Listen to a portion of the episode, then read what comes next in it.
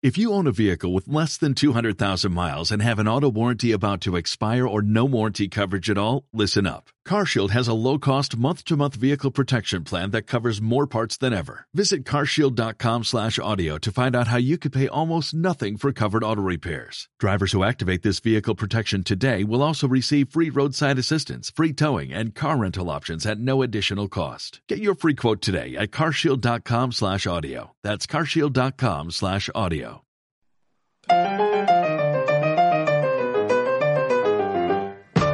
Voces, historias, anécdotas, pasiones, intereses, gestos, entre comillas, porque la palabra nos hace humanos. Un programa con voz propia de desarrollo humano, bienestar universitario, Universidad de AFID.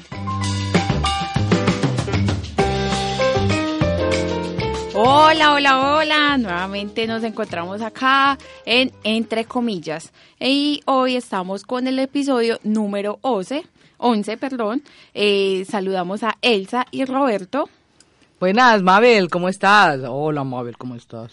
Hoy Roberto viene súper galán, eh, estrenando pinta. Tienen que verlo para conocerlo. Recuerde que está dentro de nuestra imagen del programa Entre Comillas. Ahora salgo en la foto. y eh, queremos saludar a nuestra invitada del día de hoy. Ella es coordinadora académica de idiomas EAFITS y su nombre es Ana Patricia Muñoz Restrepo. Ana, Hola. buenos días. Hola Elsa, hola Mabel, eh, hola a toda la audiencia. Muchas gracias por la invitación. Eh, me alegra mucho estar en este programa y pues que existan espacios así en la universidad como para darnos a conocer a todos y de una manera pues cómoda, relajada. Espero que sea así. Sí, sí, es Seguro así, que sí, Es así. seguro de eso que se sí. trata este programa, de conocernos, de saber quiénes son las personas que habitan hoy la comunidad eafitense. En eh, idiomas EAFID, Ana, vos sos la responsable de la investigación en ESL o ESL. English as a Second Language. Óigame, la brega que me dio aprender a decir language, brega que no te da voz. Eh, ¿De qué se trata? ¿De qué se trata esa investigación, Patri? Eh, sí, nosotros, eh, pues si bien en este momento solo hacemos investigación en procesos del aprendizaje y la enseñanza del idioma inglés, la idea es que a futuro eh, las investigaciones se extiendan a otros programas, a otros idiomas, ¿sí? Ah, recuerden que allá pues tenemos francés, italiano, portugués, chino, etcétera. Entonces que también se hagan investigaciones en, en esos idiomas. Ah, qué tan bacano, debe ser un trabajo apasionante. Eh, sí, es, es, yo creo que yo soy privilegiada eh, en hacer este tipo de investigaciones porque puedo invertir casi todo el tiempo de mi trabajo en las investigaciones. Entonces nosotros tenemos ahí dos líneas principales de investigación que son la evaluación de los aprendizajes, que ahí pues hicimos mucho trabajo desde el 2000 hasta digamos 2010 investigando eh, sistemas para la evaluación, validándolos eh, y ahora tenemos otra línea también fuerte que es la motivación en el aprendizaje en segundas lenguas. Muy bien. Sí. Ana, y acá, eh, ¿qué se necesita para aprender un idioma? ¿Qué has encontrado en tu- dentro de tu investigación? Pues yo, yo pienso que lo principal para aprender un idioma son las ganas. Ajá. es el entusiasmo, la motivación que usted tenga, porque es lo que, lo que nosotros hemos investigado, la motivación intrínseca. Es lo que más predomina para un buen aprendizaje, un aprendizaje efectivo. Porque muchas veces eh, uno aprende porque tiene que viajar, porque quiere mm, eh, un mejor trabajo, porque tiene que pasar un examen, pero esas presiones externas te ponen como, como, como mucha ansiedad y bueno, puedes aprender, pero no lo disfrutas tanto como cuando ah, te gusta y, y- y tienes ganas de aprender el idioma. O sea, está comprobado que aprender inglés es, eh, se aprende más fácil para aquel que lo motiva. Claro, para aquel que, que tiene un gusto por el idioma, que, que tiene ganas, que está gomoso, como, como decíamos en la época, por ejemplo, cuando yo aprendí inglés, eh, uh, Años A. por allá en el año 76, que incluso era un método de, que era uno repetía todas las clases como un loro, pero ese era el método de esa época y, y yo llegaba a la casa feliz a hacer las tareas, eh, yo repetía, yo escuchaba, yo leía, entonces yo pienso que ese, ese tipo de actitudes son las que más llevan al aprendizaje.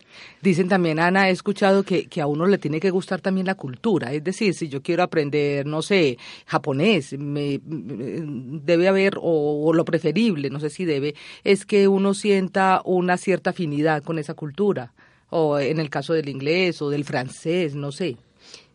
Sí, yo diría que también sí, eh, y cuando uno empieza a aprender un idioma, así no sepa la cultura, pues empieza a enterarse de, esa cultura y, a, cogerle cariño.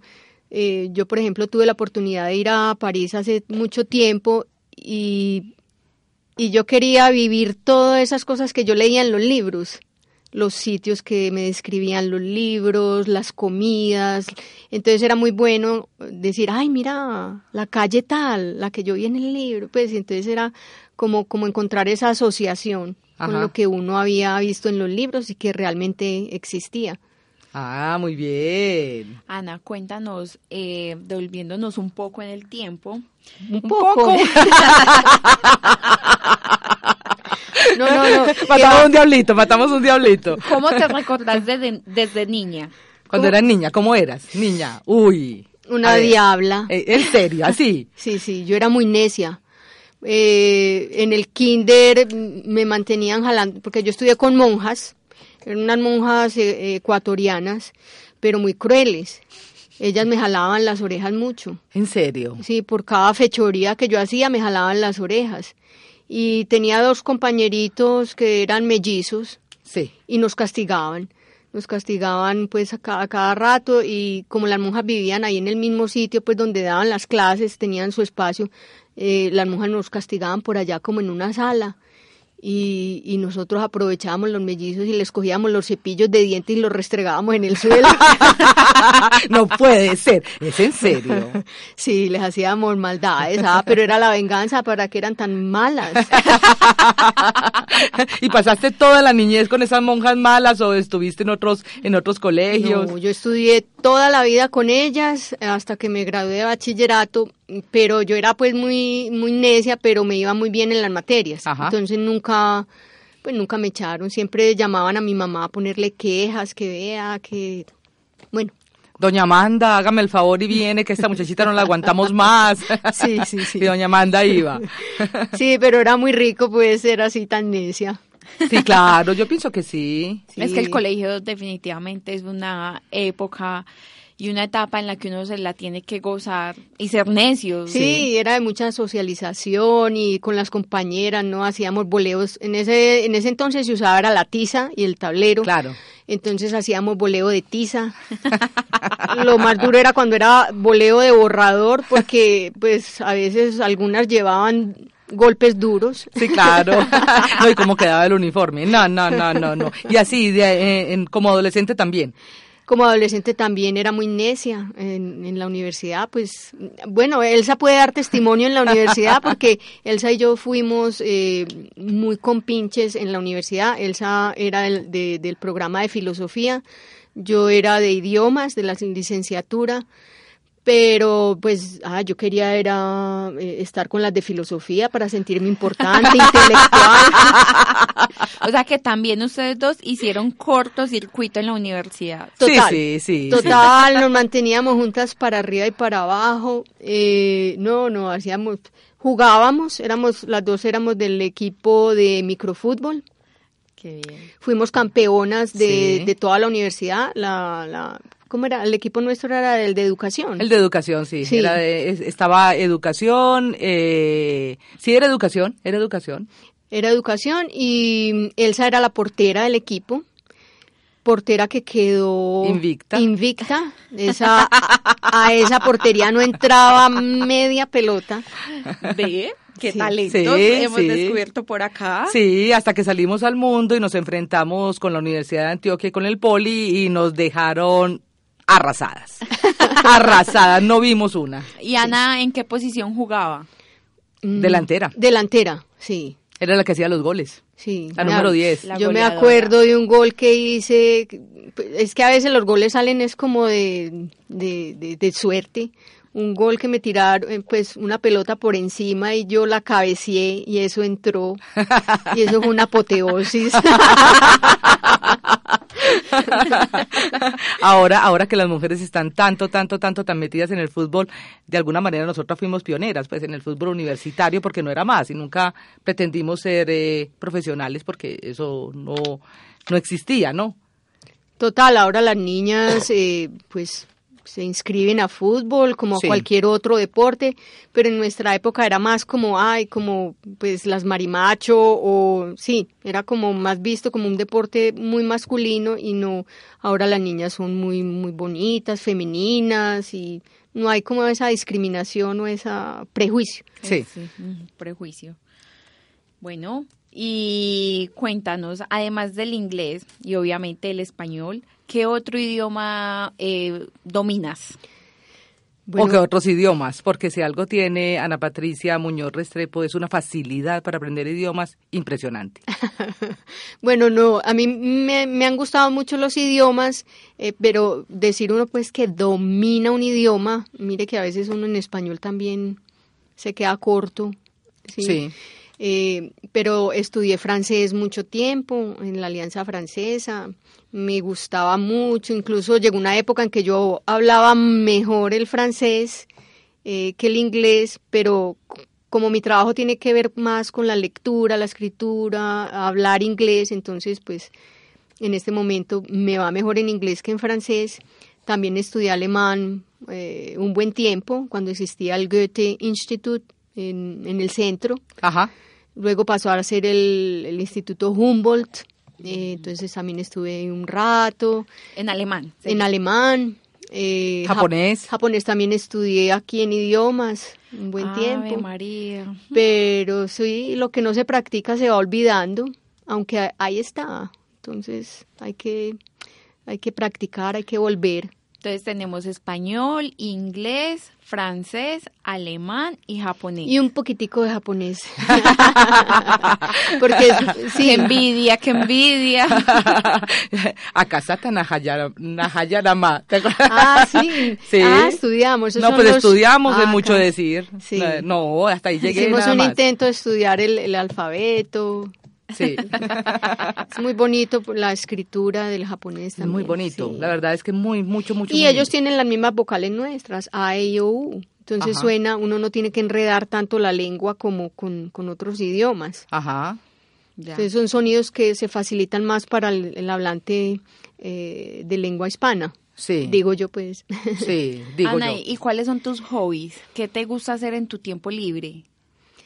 Bueno, mm, los deportes siempre han sido parte de mi vida. mm, Y aquí en la universidad, yo no sé por qué, solo después de hace dos años estoy jugando voleibol, sabiendo que siempre pude jugar voleibol, que era un deporte que a mí me gustaba mucho.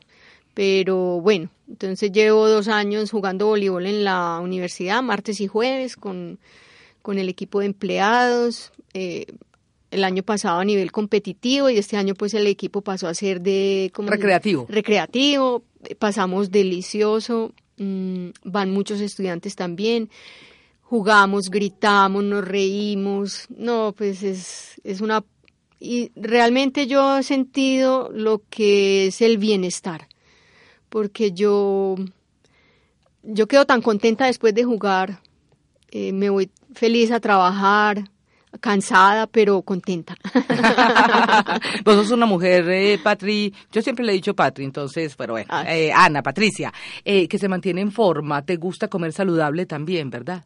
Carnes, no carnes o carnes blancas. No, pues yo tuve una época vegetariana, pero realmente no, yo como de todo, de todo balanceado. Mm, tratando ahora más de comer más vegetales y frutas.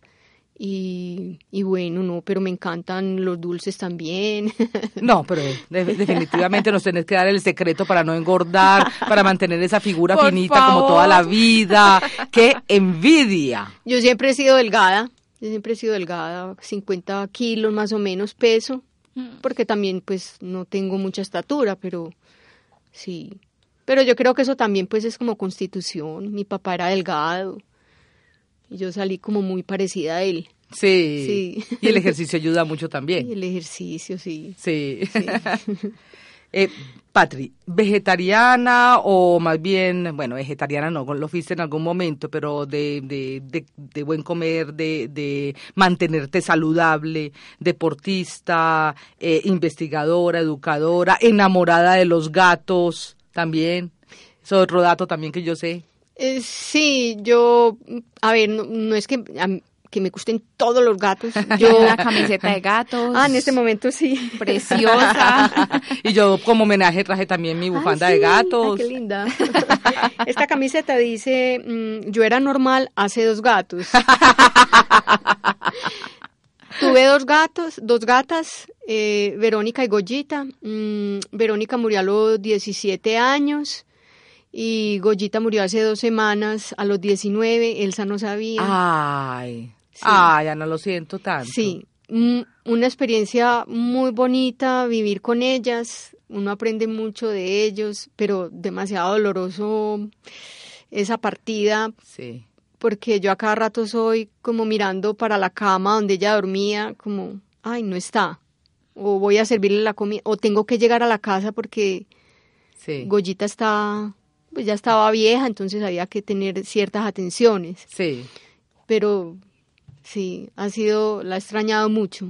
Sí. Y es una nueva etapa de mi vida ahora, entonces, sin gatas, porque ya ellas se fueron y yo quiero dedicarme más como a mí, a, a salir, a pasear, porque cuando ellas estaban joven yo sí paseaba mucho, pero ya viejas yo no las quería dejar con alguien, eran insulino dependientes, eh, entonces eh, eran los cuidados que yo les podía dar. Y bueno, ya, ya se fueron. Por allá están jugando en un bosque, en un bosque de Aleja Toro. Ah, Aleja vive por allá en el Escobero, en un bosque espectacular. Sí. Y ella muy querida me ofreció Ah, para enterrar las gaticas qué allá. linda. Sí. Ah, qué tan bonito. Los, los, los animales de compañía le enseñan a uno de la vida, ¿no? Sí. Y por supuesto también de la muerte, claro, para eso. Sí, de la muerte, como a ser Sí. más tranquilos. Sí. Ellas eran, no sé, a veces subestimamos mucho a los animales, como, como que son menores porque tienen cuatro patas y más bajitos que nosotros. No, ellos, yo no sé, tienen, yo digo que están más allá de uno. Sí, definitivamente sí son sabios. Yo pienso que ellos tienen una sabiduría que uno todavía no tiene, ¿no? Sí, Que le diga Elsa que tiene tres. Tres gaticos, tres gaticos ahí, eh, alguna muy nuevecita también, la gatica. Eh, Patria, ahorita nos hablabas de, de viajar. Yo sé que te gusta viajar. ¿Cuál es tu próximo destino? ¿Lo has pensado? ¿Ya sabes para dónde vas en Semana Santa o para dónde vas a final de año? Sí, ahora con la libertad que tengo. sí. En estos días estuve en Jardín, que no conocía, el Ay, pueblo. Es precioso. Me pareció hermoso Es ese pueblo. precioso. Sí. Y de volver a repetir el paseo. Sí, inclu- pues quiero los primeros días de Semana Santa irme a Jardín, y, pero caminar el monte, que me gusta mucho ese tipo de caminadas, hacer senderismo. Y, pero viaje así principal que quiero es ir a ser parte del Camino de Santiago de Compostela. ¡Wow! Por Dios. Sí, mm, pues no todo porque no tengo un mes o más de un mes para hacer todo el recorrido, pero por lo menos sí 15 días mm, ir a caminar. Cuéntanos un poquito sobre este viaje. Es un camino espiritual, ¿no? Es un recorrido espiritual, tengo entendido. Sí, aunque eh, pues está muy turístico, cada vez es más turístico, sin embargo la gente dice que todavía conserva ese como ese sentido de meditación, de, de reflexión que uno al caminar eh, se genera, porque uno la- el caminar genera eso, como pensar, ir uno con uno. Sí. Sí, entonces, no sé, se me antojó Compostela, hay varios eh, puntos de partida, depende de lo que uno quiera caminar, desde 700 kilómetros hasta 100. eh, sí, hay por ejemplo un punto de partida desde Francia, que ese es como el más largo, se llama el pueblo de Jean-Pierre de Port, y de ahí sale uno y va haciendo estaciones de a 25, 30 kilómetros, usted llega a alojamientos. Hay, hay alojamientos para peregrinos, me parece pues como duros porque mm, pues allá la gente ronca, eso es como... claro, Sí, es, es peregrinos. comunal. Sí, Sí, debe es ser como una habitación Mm. para todos, sí, sí, Sí, sí. hay de todo, y también hay hoteles, entonces tengo que mucho que investigar todavía para hacer el viaje, Sí. ¿cierto? ¿Dónde me voy a alojar? ¿Desde dónde lo vas a iniciar? ¿Desde dónde? O ya tienes ese claro. Todavía no, todavía no. Uy, pero, Pero- de toda mi admiración, porque es un, es, es duro, de verdad que es duro. Sí, ayer estuve caminando como seis horas por todo Santa Elena con una amiga que vive allá. Hicimos recorridos por el bosque y mm, tengo una uñita muy adolorida. Las uñas no duelen.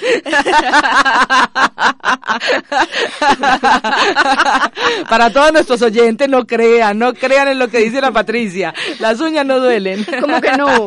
Un dedo, un dedo. No, no, no, Se pero, encarna, no, no sé, no, duele, pero pero es- la uñita. Esa uñita del dedo chiquito está muy rara porque no está enterrada, pero me duele. No, freque. Entonces son cosas que hay que ir solucionando. Sí, ¿Cómo me la claro. voy a envolver? Pero un camina, caminadas. Sí, sí. Los zapatos también son importantísimos, los zapatos que sean que sean los indicados. Ese, eh, eh, hay una película, ¿verdad? Que hay una película. Hay varias. Eh, eh, ¿cómo Ah, se llama pero ella, hizo fue Witherspoon. Ella hizo fue un Thank camino. ella hizo un camino que es el, el- creo que es el Pacific um, Trail Ajá, que va que va hasta Canadá. ajá, Es de Estados Unidos a Canadá Ah, por la ya. costa pacífica. sí. Es una sí, es una buena es un- película que hizo Muy ella, buena, muy buena sí. película. Que también es un. Todo viaje es un aprendizaje, ¿no? Todo viaje es un sí. encontrarse con uno mismo. Yo lo único que me acuerdo es que se quita un zapato y tiene Uy, una uña vuelta. La uñita, nada. la uñita, la uñita que duele.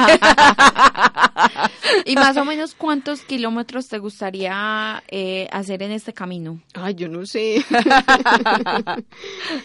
yo creo que la idea es salir de Madrid. Sí. Hay, incluso hay un camino que sube de Madrid y empata con el camino que va a Compostela. Ajá, Pero no sé cuánto se demorará eso. sí. Pero súper interesante. Uy, y el bastoncito, ¿ya lo compraste también el bastoncito? ¿Lo conseguiste? Yo casi no uso bastón para caminar. Ajá. No, no, no, me gusta mucho. El surriago que llaman. Ay, yo tengo un surriago en la oficina, Pati, pues si te lo querés llevar. Uno no sabe para espantar las moscas o algo así, no sé. Dale al de adelante, camina. No, va a ser de verdad una experiencia Qué muy susto, bella. sí, no, yo nunca he caminado tanto. Sí. O días seguidos, no. Pero, Sí. bueno, vamos a ver, es un reto. Es un reto bastante grande. Te vamos a tener que volver a invitar después de que hagas este camino para que nos cuentes la experiencia. No, y debe ser muy rico llegar uno a, a esos eh, hospedajes, Ajá, tomarse la copita de vino, sí. las tapitas. y conocer gente. y de pronto no amanece uno lo- con, con- en condiciones de... y conocer gente también, Ana. Yo pienso que eso es- debe ser lo más, lo más apasionante. Allí vas a ver todos los idiomas recordados cuando con los alemanes, porque tengo entendido que es, pues esto es algo eh, multicultural por decirlo de alguna manera, ¿no? Los franceses, los japoneses, bueno, entonces Sí. a recordar todos esos idiomas. si hay algún oyente que haya hecho el camino y me quiera recomendar eh, cualquier cosa, pues sería muy bueno. Ah, no, eh, Estoy en el bien, piso 3 de, del bloque 1 de idiomas. Muy bien. O al correo electrónico. O al correo Correcto. electrónico, apemunos. Correcto. Apemunos. Apemunos arroba afi.edu.co. Muy bien. Eh, Patri, vamos a hacer una pausa, breve pausa. Y para esta pausita te vamos a dedicar un tema de Lawrence Beeman, Looking for Me.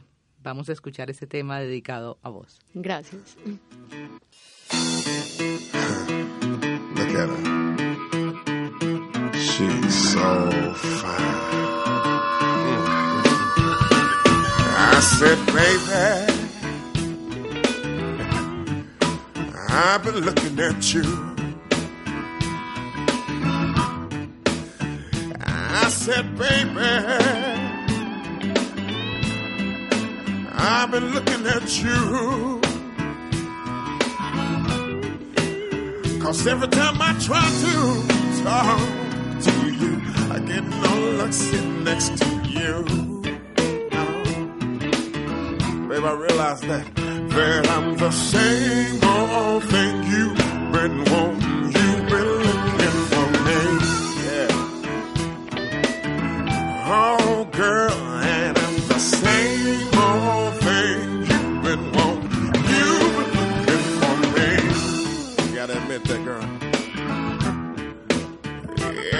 time I see you, yeah, yeah, you send chills down my spine. Chills down my spine. You're so fine, girl.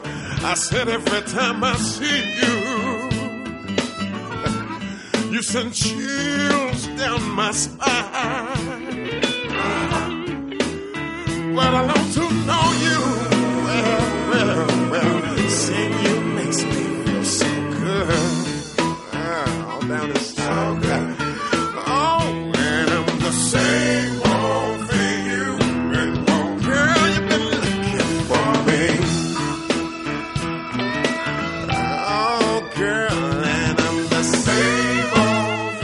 Muy bien. Ana Patricia Muñoz Restrepo, coordinadora académica, investigadora de idiomas EAFIT. Vamos a terminar entonces esta conversación, este, entre comillas, eh, emitido por la emisora acústica de la Universidad de EAFIT. Aprovecho para agradecer a Alejandra Lopera, que está en los controles, es la productora de de este programa. Vamos a terminar entonces, Ana, con algo que yo sé que vos conocés, el cuestionario Prus. Hay que darle crédito a no, Bernard esa Pivot. cosa- No, no, no, no, tranquila. editado, editado y reformado, tranquila. Créditos Ahí a se está Bernard. acordando de las preguntas. Ese es el que hacen en The Actors Studio. Exacto, ya le diste crédito también a James Lipton de, desde Muy el Actors difícil. Studio. No, nada, nada. Y esto es para no pensarlo. Arrancamos entonces, Mabel. ¿Cuál es tu palabra favorita? Vino, ¿Cuál es la palabra que menos te gusta? desconsuelo. ¿Cuál es el sonido o ruido que más placer te produce? Ay, otra vez con el vino, el vino cayendo en la copa. Cuando sale, ¿Qué van a pensar? No, no, no. Está de acuerdo, Alejandra, muy bien. ¿Cuál es el sonido o ruido que te aborrece escuchar? Ay, la, cuando mm, doblan una hoja y le hacen con la uña. ¿En serio? Sí, me ¿Sí? fastidia. Eh, Ana, aparte de tu profesión, ¿qué otra profesión te hubiese gustado ejercer? A pintora. Pero no de brocha gorda, no. ¿Qué profesión nunca ejercerías? carnicera. ¿Qué te, ¿Qué te apasiona en la vida? Hmm, viajar, comer, reírme. Ana, si el cielo existiera y te encontraras a Dios en la puerta, ¿qué te gustaría que te dijera al llegar? ¿Vos aquí? Te tenía destinada para el infierno.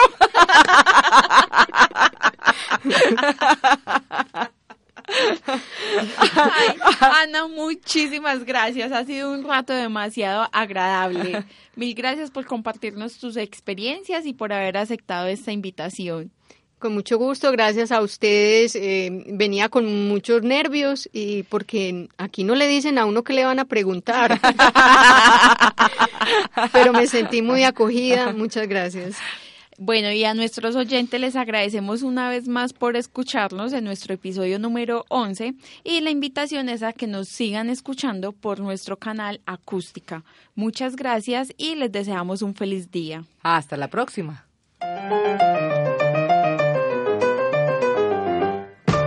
Voces, historias, anécdotas, pasiones, intereses, gestos, entre comillas, porque la palabra nos hace humanos. Un programa con voz propia de desarrollo humano, bienestar universitario, Universidad de AFIT.